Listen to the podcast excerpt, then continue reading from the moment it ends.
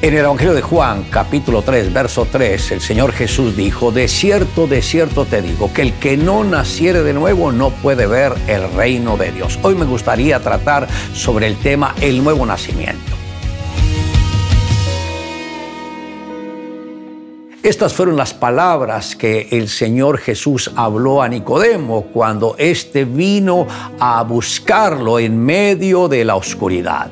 Lo más increíble de todo fue que Nicodemo, a pesar de ser un maestro de la ley muy respetado en su época, no entendió a qué se refería el Señor cuando habló del nuevo nacimiento. Muchas personas hoy en día tal vez llegan con la misma inquietud.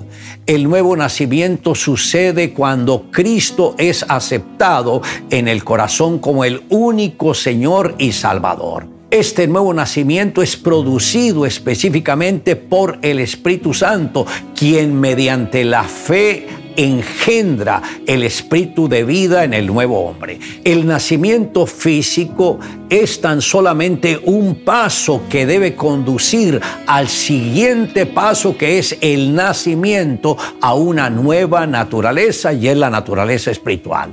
Solo al experimentar ese nuevo nacimiento tenemos el derecho de ser hechos hijos de Dios. Y cuando esto sucede los ojos espirituales se abren y podemos ver con mucha claridad el reino de Dios. El apóstol Santiago dijo, Él de su voluntad nos hizo nacer por la palabra de verdad para que seamos primicias de sus criaturas. Esto está en Santiago capítulo 1 verso 18.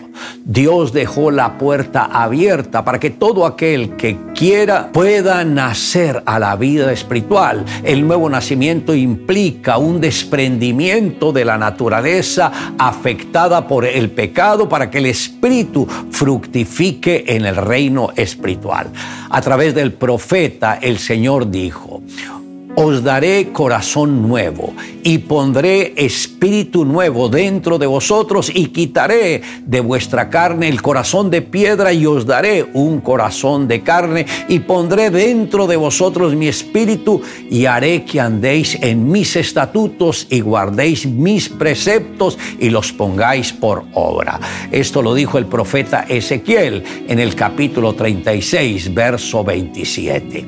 Nadie en este mundo podrá jamás tener dos corazones al mismo tiempo. Nadie tiene un corazón para Dios y otro para el pecado. El Espíritu nuevo que recibimos es el Espíritu de Dios. Pablo lo comprendió y dijo, ¿no sabéis que sois templo de Dios y que el Espíritu de Dios mora en vosotros? Esto está en Primera de Corintios capítulo 3, verso 16. El Espíritu de Dios es el único que ayuda a entender las escrituras, da fuerza para obedecer y prepara el ambiente para que se cumplan las promesas divinas.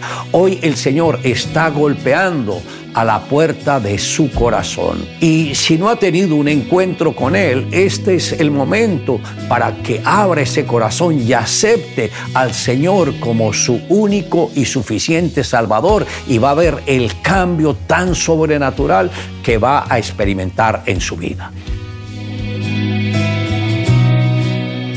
Se acerca el hijo a su papá y le pregunta, yo no entiendo para qué tengo que leer y memorizar la Biblia si después no recuerdo nada.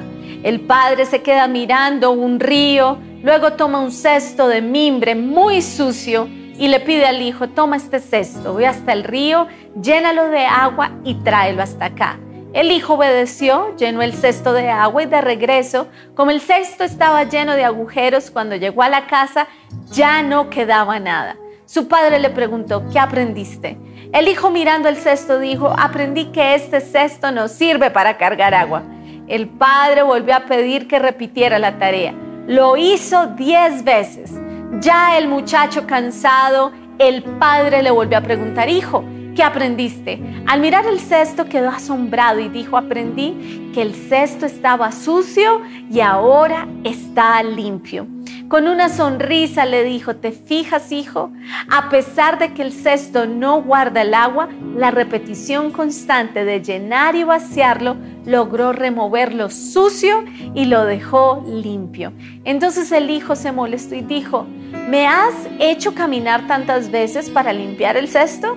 El padre le respondió amorosamente, me preguntaste por qué es necesario leer la Biblia constantemente. Con esto has podido aprender que así como el cesto sucio se puede limpiar sin retener el agua, no importa que no consigas recordar todos los textos de la Biblia. Lo que de verdad importa es que cada vez que lo hagas tu vida es más limpia a la vista de los demás y más especialmente aún a la vista de tu Padre Dios. Le invito a que me acompañe en la siguiente oración. Amado Dios, gracias por extender la misericordia tuya a mi vida. Gracias porque enviaste las personas correctas para que me hablaran de tu palabra. Gracias porque permitiste que mi corazón estuviese dispuesto para abrir las puertas e invitarte a que entrares dentro de mí para que seas mi Señor y mi Salvador. Te amamos Dios en Cristo Jesús. Amén. Declare juntamente conmigo, de cierto, de cierto te digo que el que no naciere de nuevo no puede ver el reino de Dios.